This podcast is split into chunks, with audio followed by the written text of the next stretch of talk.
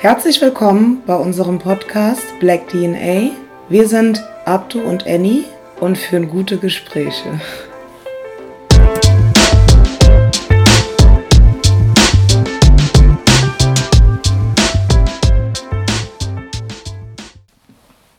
Hallo alle zusammen. Hallo. Wir sind's wieder, Black DNA. Ähm, und zwar bedanken wir uns für das ganz tolle äh, Feedback und für die tollen Rezensionen, die ihr abgegeben habt über die äh, letzte Folge. Und heute sind wir mit einem neuen Thema da.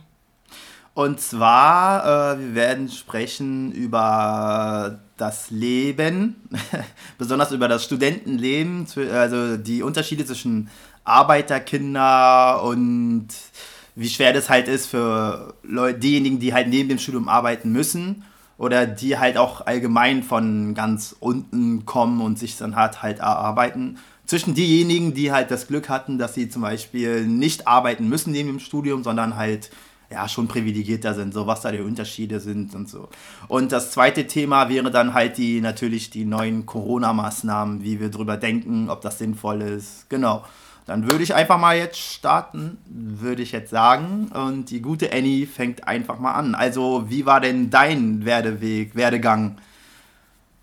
Und zwar, ähm, ähm, was denn Abdu und mich äh, teilt, ist so, wir beide haben eine ähnliche Biografie. Und zwar, wir beide sind äh, Studenten, wir studieren Kulturwissenschaften. Und äh, wir haben auf dem dritten Bildungsweg unser Abitur, also du hast Abitur, ich habe Fachabitur ähm, nachgeholt und wir beide haben eine abgeschlossene Berufsausbildung. Und zu mir ist halt zu sagen, ich habe erst auf einer Hauptschule angefangen. Ich war relativ schlecht in der Schule. Äh, Hauptfächer waren jetzt nicht so unbedingt meine Stärke. Ich bin einfach so ein bisschen jemand, der langsamer lernt. Ähm, nach dem Hauptschulabschluss habe ich dann an der Berufsschule meinen Realschulabschluss nachgeholt über zwei Jahre und danach bin ich noch auf die höhere Berufsfachschule. So heißt das bei uns in Rheinland-Pfalz. Dann machst du nochmal in zwei Jahren nochmal dein Fachabitur. Und ähm, den habe ich im sozialen Bereich gemacht und danach habe ich eine Ausbildung abgeschlossen, nochmal drei Jahre zur staatlich anerkannten Erzieherin dann war meine Reise noch nicht so zu Ende gewesen, weil äh, es gab gewisse Dinge, die mich interessiert haben. Also weil ich jetzt nicht auf dem Gymnasium zum Beispiel war, gab es halt so immer so ein paar Bereiche, wo ich mir dachte, boah, da würde ich gerne mehr wissen. Und dann habe ich mich entschieden, nach meiner Ausbildung erstmal zu arbeiten. Und dann war ich im Ausland drei Monate. Und dann habe ich mir gedacht, boah, ich möchte eigentlich viel mehr noch wissen oder irgendwie noch mehr was machen. Und dann habe ich mich fürs Kulturwissenschaftenstudium interessiert. Und ich bin halt leider nicht BAföG berechtigt, weil meine vorherige Ausbildung hm, das nicht zulässt. Deswegen muss ich nebenbei sehr viel arbeiten neben dem Studium. Und ähm, ich weiß jetzt nicht, äh, du musst ja auch nebenbei arbeiten. Das ist halt, also von meiner Familie bin ich die Erste, die quasi auf der Uni ist. Und ja, du? Das ist bei meiner Familie, na, es kommt drauf an, also von meinem Vaters Seite bin ich wirklich der Erste, der auf die Universität geht und von meiner Mutters Seite wäre ich jetzt der Zweite.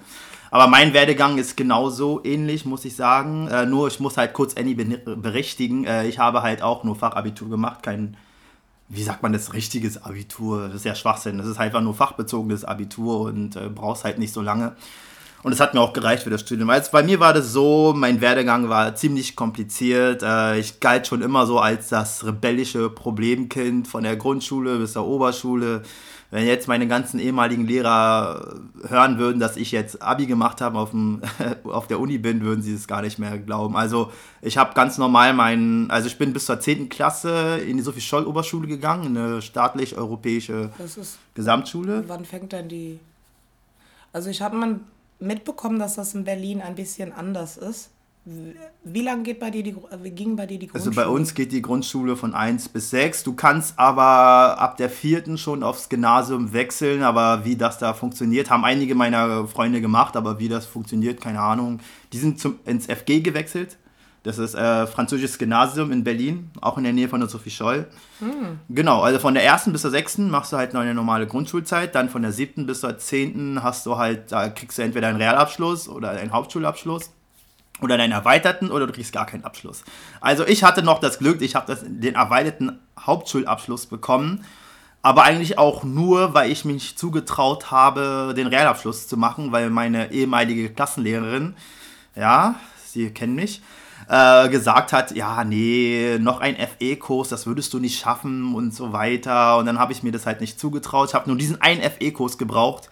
Dann hätte ich jetzt meinen Realabschluss schon viel früher gehabt. Aber gut, bin mit den Erweiterten abgegangen, äh, bin auf dem OSZ gewesen. Dort habe ich mein MSA gemacht, auf dem Sozialwesen. Dann habe ich mir überlegt, gut, äh, nee, da bin ich erstmal nach Frankfurt am Main gezogen naja, ihr wisst ja, wie das 06, ist. 069. Ja, große Liebe und hier und bla. Und dann habe ich da ein paar Jahre gelebt. Ich wollte da eigentlich eine Ausbildung zum Luftverkehrstechniker machen. Weil ja doch der große Flughafen da ist. Genau, genau. Aber ich bin da halt nicht reingekommen. Und bin dann irgendwann wieder zurück nach Berlin gezogen und habe mir gedacht, ja, ich muss jetzt eine Ausbildung machen. Äh, es lag nah, dass ich Koch mache, weil mein Vater war Koch. Ich habe auch wirklich auch gerne gekocht und dann habe ich halt drei Jahre lang durchgezogen. Es waren die härtesten drei Jahre meines Lebens. Ihr müsst euch vorstellen, Koch ist jetzt nichts für leichte Gemüter. Koch also, ist also es ist auf jeden Fall hart. Es ist mehr, es ist härter als die Bundeswehr, würde ich sagen, so, von der Tonart. Ist es nicht so bei, Koch, bei der Kochausbildung? Also erstmal, du hast eine betriebliche Ausbildung gemacht. Das ja. ist nochmal viel härter als äh, meine schulische. Und Kochausbildung heißt ja wirklich, äh, du bist der Erste, der da bist, du bist der Letzte, der geht und du wirst im Schnitt zwei Jahre doch erstmal angebrüllt oder fast bedroht, bis Alkoholprobleme von deinen Chefs oder von älteren Mitarbeitern. Ja, als Koch ist das schon ziemlich hart. Also ich wurde jetzt zum Glück jetzt nicht angebrüllt, aber es lässt auch meinen Charakter auch nicht zu. Also ich bin so ein Typ, ich wehre mich natürlich und das haben die auch damals dann zu mir gesagt, so, ey, wir haben alles gemacht, alles probiert, aber du bist jedes Mal mit einem Lächeln wiedergekommen, so.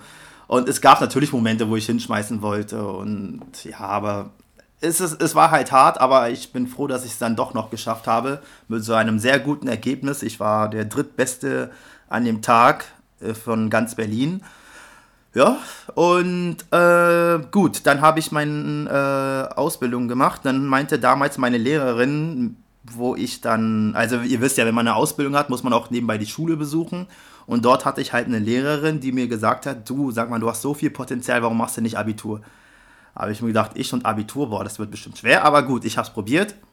Hab's dann auch geschafft, tatsächlich. Und ja, dann habe ich mir gedacht, oh, jetzt bist du schon so weit, was willst du jetzt machen? Weil ich wusste, Koch will ich nicht mein Leben lang werden, äh, bleiben.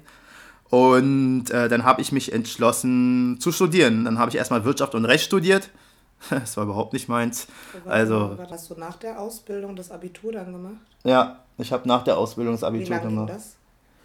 Das ging eineinhalb Jahre, zwei Jahre habe ich das gemacht.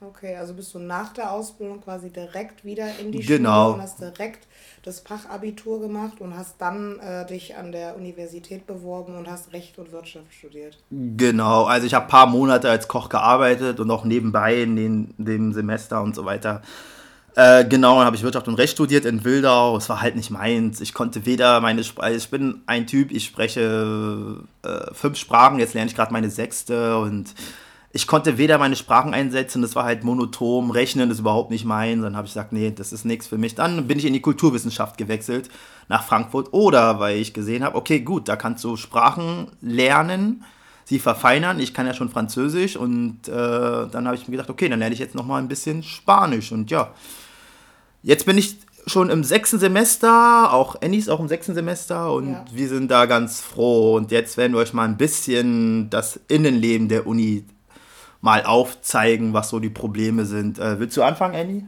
Ja. Und zwar ähm, ist das, worüber wir halt uns immer unterhalten. Ähm, dadurch, dass wir eine betriebliche, also, also Ausbildung haben und schon etwas gearbeitet haben, ähm, haben, hat man nochmal andere Prioritäten oder auch andere Schwierigkeiten. Also ich fange mal mit den Schwierigkeiten an. Schwierigkeiten sind schon mal dementsprechend, dass man äh, ja für alles etwas länger braucht. Also ich war zum Beispiel auf der Hauptschule bis zur 9. Klasse. Also bei uns geht die Grundschule bis zur ersten bis zur vierten Klasse. Und nach der vierten gehst du halt quasi ab und gehst dann von der fünften bis zur neun oder zu zehn. Bei mir halt bis zu neun, weil ich auf der Hauptschule war, äh, hm. machst du einen Hauptschulabschluss. Und äh, in dieser Zeit, ich hatte auf jeden Fall in der Hauptschule ein, zwei tolle Lehrer. Also ein Lehrer hat uns äh, Lebenskunde beigebracht, so was ist Brutto, Netto und äh, wie bewirbt man sich und äh, krass, das hatten wie, wir gar nicht. Äh, äh doch oder oder ähm, welche ja. Versicherungen, Haftpflichtversicherung, nee, das hatten wir nicht. welche Fixkosten man so im Monat hat, wow. was uns mega geholfen hat. Und ich hatte noch einen engagierten Schulrektor, der auch daran interessiert war, dass wir alle mehr aus unserem Hauptschulabschluss machen. Mein Hauptschulrektor habe ich immer noch Kontakt mit Herrn Schäfer. Und ähm, die Sache ist die, es hat mir trotz allem keiner beigebracht, wie man ordentlich äh, Hausarbeiten verfasst, wie man irgendwie Essays schreibt. Natürlich im Englischen Essays, das hast du, aber das ist was ganz anderes. Und man sitzt halt da, wenn man vorher eine betriebliche Ausbildung hatte, muss man sich das alles halt abends, also ich jedenfalls abends nochmal extra an, also anlernen. So, also wirklich da sitzen, mit verschiedenen Leuten treffen, wie schreibt man was, wie geht das? Also ich bin ja mega die Null im Schreiben, was Kommasetzung und Grammatik angeht. Also nee, Deutsch, ist meine, Deutsch ist meine Muttersprache, aber das heißt nicht, dass ich sie ja, so wunderbar im Schrift und Bild beherrsche. Und das heißt, zwei Wochen vorher die Hausarbeit fertig haben, weil da nochmal Leute das mit mir durchgehen, Seite pro Seite. Und nochmal mit mir herausarbeiten, äh, wie man etwas umstellt, wie man was schreibt, wie halt gar nichts ist. Und am allerschlimmsten fand ich so von den Schwierigkeiten dieses System. Wie bewirbt man sich an der Uni? Wie stellt man den Stundenplan zusammen? Welche Kurse sind sinnvoll und welche Kurse sind so sinnvoll, dass dein Bachelor Sinn macht? Das erklärt dir da keiner. Du bist komplett, wirst ins kalte Wasser geworfen und wenn du halt nicht so engagierte Eltern hast, die so ein bisschen schon Elite, sage ich jetzt mal, aufgewachsen sind, äh, ist das halt echt Eigenrecherche. Ja, aber äh, da muss ich mal kurz berichtigen. Also erklären tut das schon jemand. Also wenn du kannst dich ja dann hier, kannst dir einen Termin geben lassen und mit dem Studienberater halt drüber reden. Das haben wir auch gemacht im ersten Semester. Nur das Problem ist, er, man redet halt oberflächlich. Man, äh, er hat natürlich nicht so viel Zeit, weil er hat auch andere 10.000 andere Studenten, die da Probleme haben und da bekommst du halt natürlich nicht wirklich äh, eins zu eins. Also er nimmt sich, kann sich nicht die Zeit nehmen, dir alles detailliert zu erklären. Deswegen stimmt das schon, dass man da ein bisschen frei schwimmt und ja, die Küste nicht sieht. Ich schwöre, ich denke gerade mal so darüber nach. Eigentlich müsste es so eine Anlaufstelle für Arbeiterkinder geben, dass man die so an die Hand nimmt. Das ist, könnte ich jetzt, jetzt im sechsten Semester, wenn du jetzt neu in die Uni kommen würdest, so, dann kann ich dir sagen, äh, was Sinn macht, wie die Disziplinen sind und was am besten wäre. Jetzt könnte ich das verstehen. Aber meine Mitkommilitonen, ähm, die so ein bisschen fitter waren, die noch nicht auf einer, die kannten alle Portale kannten die, so zur Prüfungsanmeldung, äh, Vorlesungsverzeichnis, Prüfungen anmelden und die waren richtig fit da drin gewesen und ich war da so, okay, äh, wo melde ich mich überhaupt für irgendwas an? Weißt du, so, das ja. war mir nicht so gängig gewesen. Wie war es bei dir, so spätestens beim, beim ersten Essay? Äh, Essay habe ich eigentlich äh, keine Probleme so gehabt, weil das war eigentlich nur frei ist ja nur frei schreiben und äh, das ging, aber das mit dem Stundenplan, da habe ich echt lange gebraucht, um da irgendwie reinzukommen. Auch jetzt, spätestens jetzt, ich bin jetzt im sechsten Semester, muss ich dann halt immer gucken, okay, was brauche ich und wie lege ich das an. Es war schon sehr kompliziert. Ich glaube, wir haben wirklich bis zum dritten Semester gebraucht, um ungefähr eine Struktur. Ich wollte gerade sagen, ich habe drei Semester gebraucht, um zu verstehen, was jetzt sinnvoll genau. ist. Also wir haben drei, also wir haben drei Disziplinen in unserem Studium. Studieren Kulturwissenschaften und äh, es gibt verschiedene Disziplinen. Meine Disziplinen sind Linguistik, Sozialwissenschaften und ja, Kulturwissenschaften. Und ähm, da so die Kurse so rauszusuchen, dass es Sinn macht, worauf du dich halt spezialisierst, das fällt mir jetzt im sechsten Semester schon leichter. Ja, so. ja, das wäre auch schlimm, wenn ich. Nein, Spaß. Nein, aber es gibt halt immer noch welche, die halt immer noch nicht begriffen haben, was sie genau machen müssen. Und da hätte ich mir schon ein bisschen mehr Hilfe von der Uni äh, gewünscht. Und ja, es ist halt das eine, das ist halt gut, dass man halt zum Beispiel wirklich frei ist, dass man halt wirklich äh, lernt, diszipliniert zu arbeiten. Man lernt auch, sich alles so gestalten zu müssen, dass man halt seine Anforderungen schafft. Aber das andere drumherum ist, was ich dann dafür die BWLer und Juristen beneide, dass sie halt einen strikten Stundenplan haben. So, die können sich halt vollkommen darauf konzentrieren, das abzuarbeiten, was vorgegeben ist. So. Und wir müssen halt nebenbei noch andere Sachen machen. Das ist halt die ein bisschen unfair. worauf ja. wir nämlich jetzt hier, wir beide kommen ich arbeite halt neben der Uni 20 Stunden und ähm, jetzt denkt jeder, oh, das klingt viel. Ja, das ist viel. Und den Spagat, den man da halt hat, bei meinen 20 Stunden ist halt, ähm, ich lerne, ich arbeite natürlich in dem Beruf, in dem ich ausgelernt bin, weil man da dementsprechend auch besser entlohnt wird. Aber es gibt halt auch einfach so Monate, da merkt die Arbeit, dass du mit deinem Kopf eher im Studium bist oder du merkst beim Studium, dass du mehr mit dem Kopf bei der Arbeit bist. So, wenn du halt so viel arbeitest und da hängen halt Sachen dran, so wie Miete oder Versicherung zahlen und sowas, das ist halt nochmal eine andere Nummer, als zu Hause zu wohnen und Geld für sich zur Verfügung zu haben. Und dann ist halt eine Arbeitsstelle, stresst sich dann schon mal eher, weil du dann nicht sagen kannst, ja, egal, ich kündige und ich fange da an und äh, meine Eltern helfen mir. Das ist halt nochmal so ein zusätzlicher Druck. Oder wenn eine Vorlesung ausfällt, auch so ein Ding. Und der Professor holt das ja nach. Also unsere Uni ist total akkurat. Wir haben auf jeden Fall eine Anwesenheitspflicht. Und ähm, wenn ein Kurs halt einfach irgendwie so ausfällt, dann wird der nachgeholt. Und der Tag, der wird absolut äh, äh, abhängig gemacht vom Professor.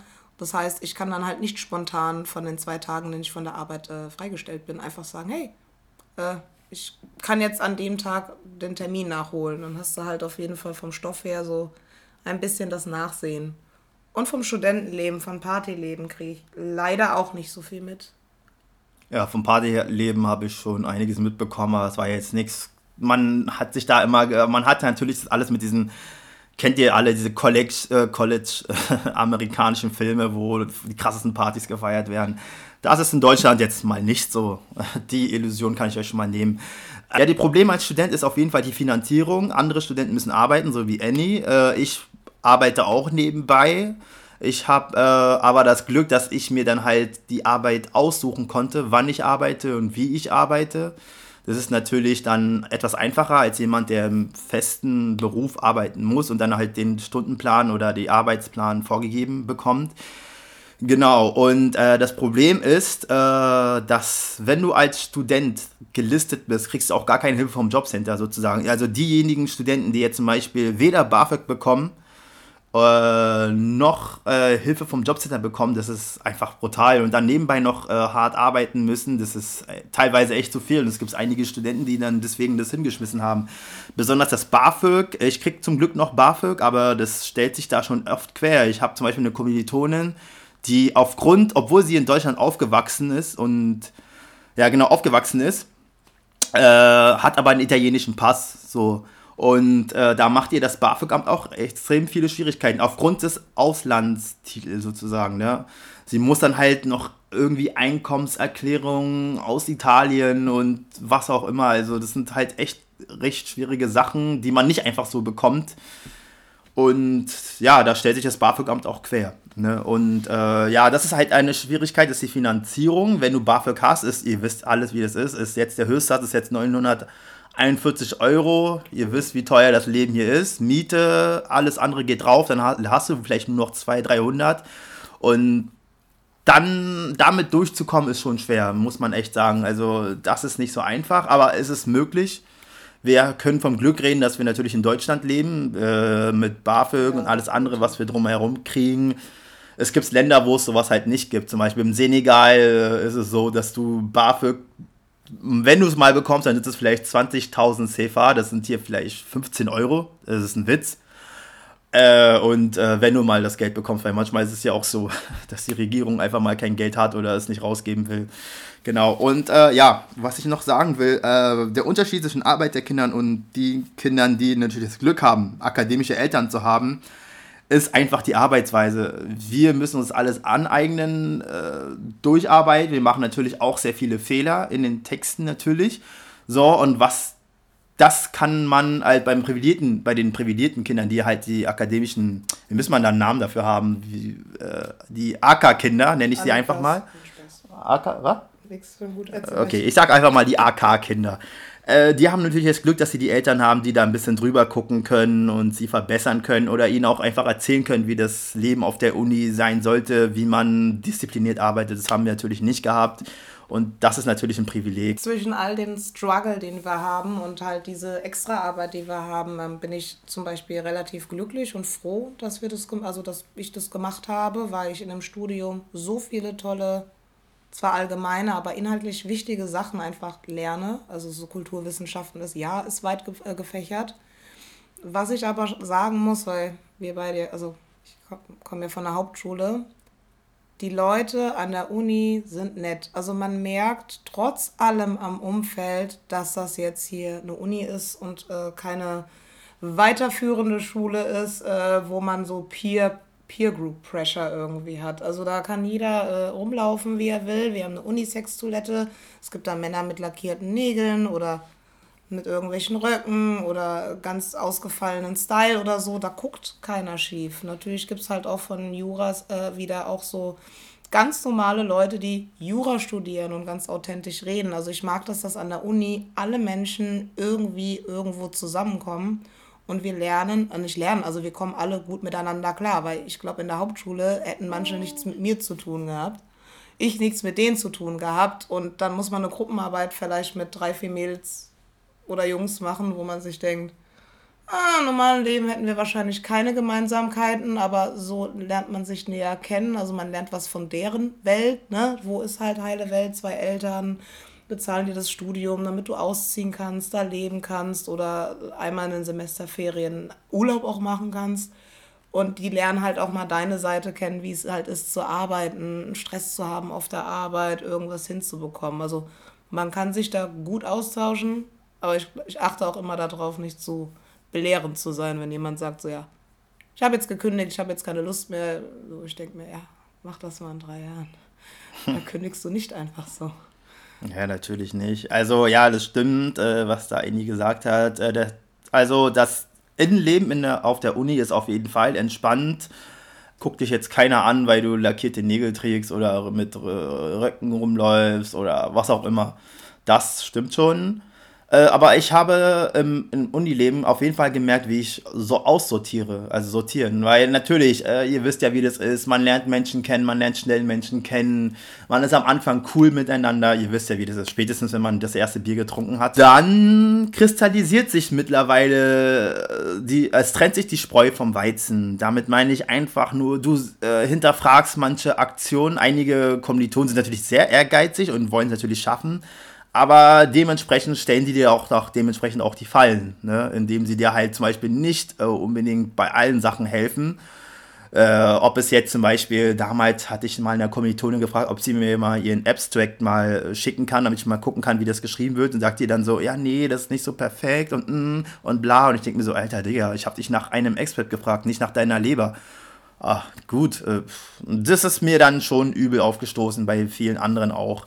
Aber gut, äh, ansonsten ist das in dem echt entspannt. Ich bin auch echt froh, dass ich Kulturwissenschaft äh, studiere und äh, ja, ich hoffe natürlich damit äh, nach dem Bachelor auf jeden Fall. Taxi zu fahren. Ja, Taxi zu fahren äh, oder als Komödiant irgendwo aufzutreten. Nein, Quatsch, aber ich will in die Entwicklungshilfe oder in die Tourismusbranche mal gucken, wo der Weg mich führt. Also Leute, das äh, ähm war jetzt mal so ein Einblick so von unserem Werdegang, damit ihr auch wisst, was für Leute äh, quasi jetzt hier in diesem Podcast sitzen.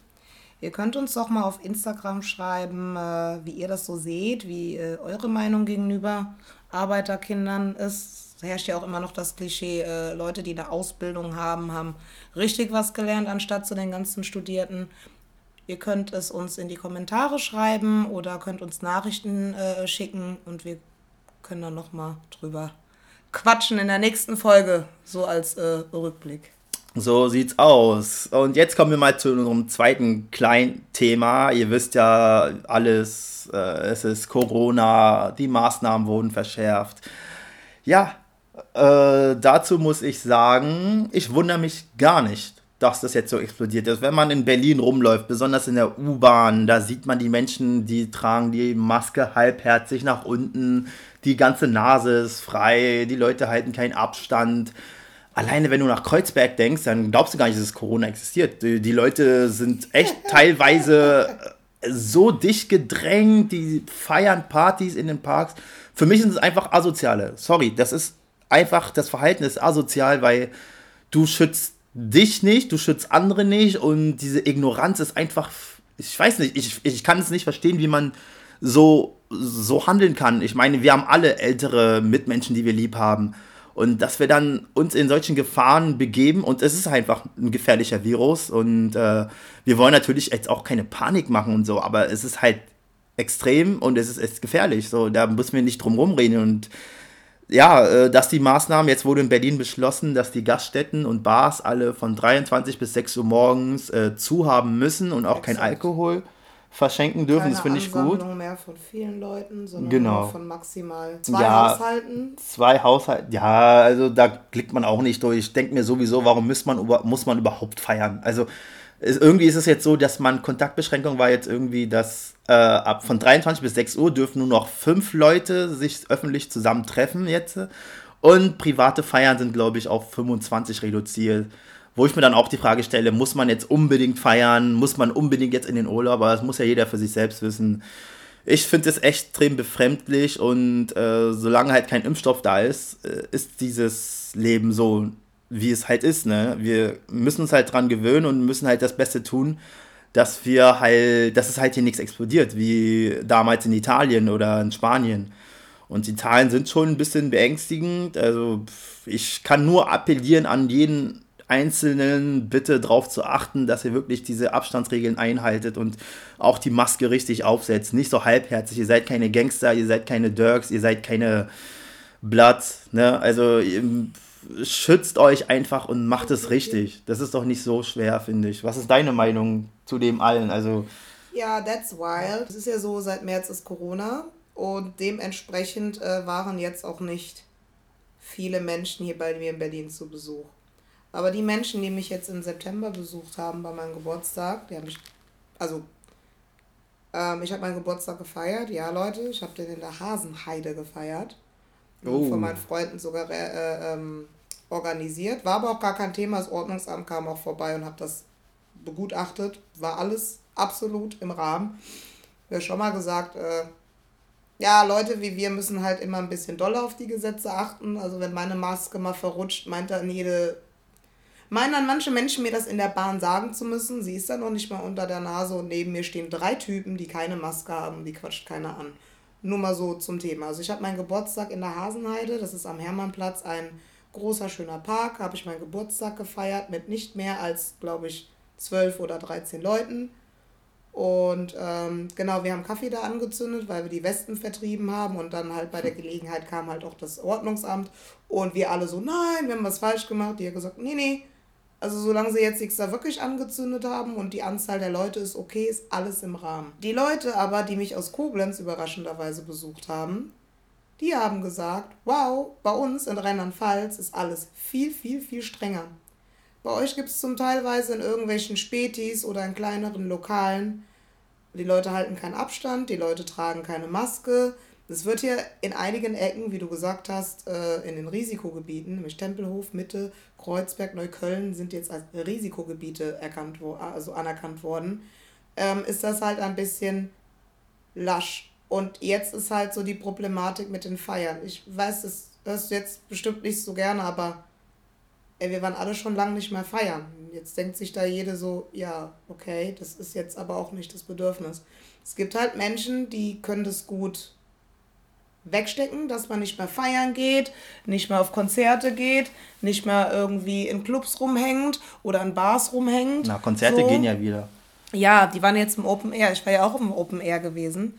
Ähm, das war halt in der Wuhlheide gewesen. Wir hatten da äh, hm. super toll äh, Abstand gehalten. Also es sind auch nicht alle gleichzeitig aufgestanden und losgelaufen, also es wurden erst Reihen gebeten, aufzustehen und sofort loszulaufen. Also du hast auch nicht zu bummeln gehabt. Es gab auch einen Weg zur Toilette, aber im Winter ist das ja vorbei. Ja, ich weiß, weil ich muss dazu sagen, ich arbeite auch in diesen Veranstaltungsbranche als Ordner, Security und wir haben da auch unsere Vorgaben und wir müssen echt streng darauf achten, dass die Leute, wenn sie ihren Platz verlassen, die Maske aufhaben und so weiter. Nur. Ich finde halt, dass dann den Leuten halt einfach die äh, Veranstaltung fehlt und das Entertainment und jetzt kann man natürlich sagen, ja, wir haben andere Probleme.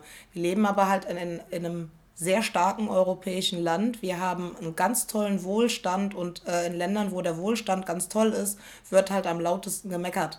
So, dann sehen es halt Leute nicht ein, zu Hause zu sitzen und machen dann halt einen illegalen Rave. Jetzt halt nichts gegen Techno-Musik, aber ich weiß jetzt halt nicht, ob das so förderlich ist, dann halt bei einem Rave dann über. Ja, das sind Idioten. In der, letzten, äh, in der letzten Ecke irgendwie dann so in irgendeinem Bunker oder unterirdisch zu feiern und dann halt den Virus halt irgendwie zu spreaden. Das ist halt unfair den Veranstalter gegenüber. Jetzt kommen wir nämlich mal zu deinem, zu deinem äh, Nebenjob. Ähm, also ab, ab, du arbeitet in der Veranstaltungsbranche, sowohl als auch Koch, du bist so ein Around-Talent.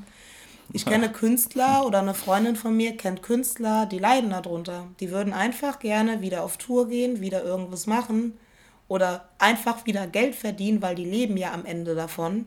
Aber das geht nicht, weil die keine Hygienekonzepte haben, die äh, ausreichend sind, dass die Veranstaltung äh, angenommen wird. Das heißt, sie müssen sogar nochmal super viel Geld für irgendwelche ähm, Erlaubnisse oder für irgendwelche äh, Sachen halt ausgeben, damit irgendetwas durchgeht. Und dann machen Menschen halt dann illegale Partys und treiben dann Corona weiter hoch und dementsprechend bleiben die Clubs länger zu. Dein Lieblingskünstler geht nicht auf Tour. Äh, andere Menschen, denen du folgst oder die du feierst, so für ihre Kunst, die so konsumierst, die können die halt dann nicht, also die können die halt einfach gerade nicht releasen, die haben gerade nichts davon, weil durch solche Maßnahmen, ja, wird das halt noch weiter runtergebrochen. Also mhm. jetzt ist, also wir konnten jetzt auf Open Airs gehen, aber jetzt haben wir eine Ausgangssperre jetzt, also wir entwickeln uns halt wieder zurück zum Frühling. Ja. Und das ist halt schade. Ich glaube, dass Menschen das klingt jetzt echt böse, vielleicht braucht man mal jemand in seinem Umfeld, der die Symptome hat, damit man mal merkt, wie schlimm das ist. Ja. Es ist leider so, nicht viele Leute, also ich kenne einen Bekannten, dessen Vater hat das, also Bekannten, ein Freund von mir. Ähm, es kennt kaum jemand, der Covid hatte und das wiegt Leute in Sicherheit. Ja. Verstehst du? Das wiegt halt einfach Leute in Sicherheit, die da denken, naja, es hat ja keiner, es wird nicht so schlimm sein. Genauso wie irgendwelche Menschen, die irgendwie meinen, sie müssten nicht äh, verhüten und sagen, es gibt keine Geschlechtskrankheiten oder es gibt kein AIDS. Und ich denke mir, okay, vielleicht hattest du einfach nur Glück. So, also ich glaube, die Leute müssen es immer am eigenen Leib erfahren, bis sie so Sachen ernst nehmen. Und das ist halt in einem wohlhabenden Land wie diesem ist es da. Also in Afrika bei äh, meiner Familie, da halten die Leute sich dran. Die tragen Masken, die halten Abstand. Die hatten da Ebola vor Jahren hinter sich. Also die, die wissen, wie sie das machen. Und ja, da sind die Fall. Raten noch, also die Infektionsraten sehr niedrig. Ja, auf jeden Fall. Da habt auch gestern mit meinem Bruder da gesprochen, der meinte, Corona ist hier nicht so ein großes Problem, weil wir uns alle an die äh, Regeln halten und äh, bis jetzt ist es halt in Afrika echt gemilde, also milde auf jeden Fall. Äh, Habe ich gerade gemilde gesagt? Oh Gott. Ja, gut. Auf jeden Fall. Ja, aber guck mal, dann sagen die Leute halt dann wieder hier dieses, ja, äh, die Wirtschaft an die Wand gefahren. Ja, ihr seid doch schuld daran, dass die Wirtschaft an die Wand fährt. Genau du. Weil ganz ehrlich, wenn du dich nicht an diese Regeln hältst und dann äh, Corona weitergibst, dann, dann muss man halt irgendwann drauf reagieren, dann muss der Staat drauf reagieren. Wenn wir uns jetzt alle wirklich diszipliniert dran halten würden, dann werden keine Läden geschlossen. Also, ne, wenn ihr wirklich, wenn wir wirklich alle wollen, dass wir, dass das hier wieder floriert mit der Wirtschaft und dass keiner mehr diese Geldsorgen hat. Ich glaube, viele haben jetzt in diesem Jahr extrem viele Geldsorgen, ja, dann sollten wir uns einfach dran halten. Genau. Und das war jetzt mein Standpunkt und das letzte Wort übergebe ich an Annie. Genau. Also Leute, haltet Abstand, wascht euch die Hände, sucht verschiedene Quellen zu gewissen Themen und wartet einfach ab. Es ist jetzt halt auch einfach Winter, ein bisschen Zeit in sich zu gehen und generell viel mehr Zeit mal zu Hause zu verbringen. Auch das schaffen wir. Äh, ich bedanke mich bei euch. Abonniert uns auf Instagram. Schreibt mal gerne eure Gedanken dazu. Tschüss. Ciao. Instagram, Soundcloud und Spotify. Und hinterlasst uns Kommentare, wie euch die Folge gefallen hat. Bis zum nächsten Mal.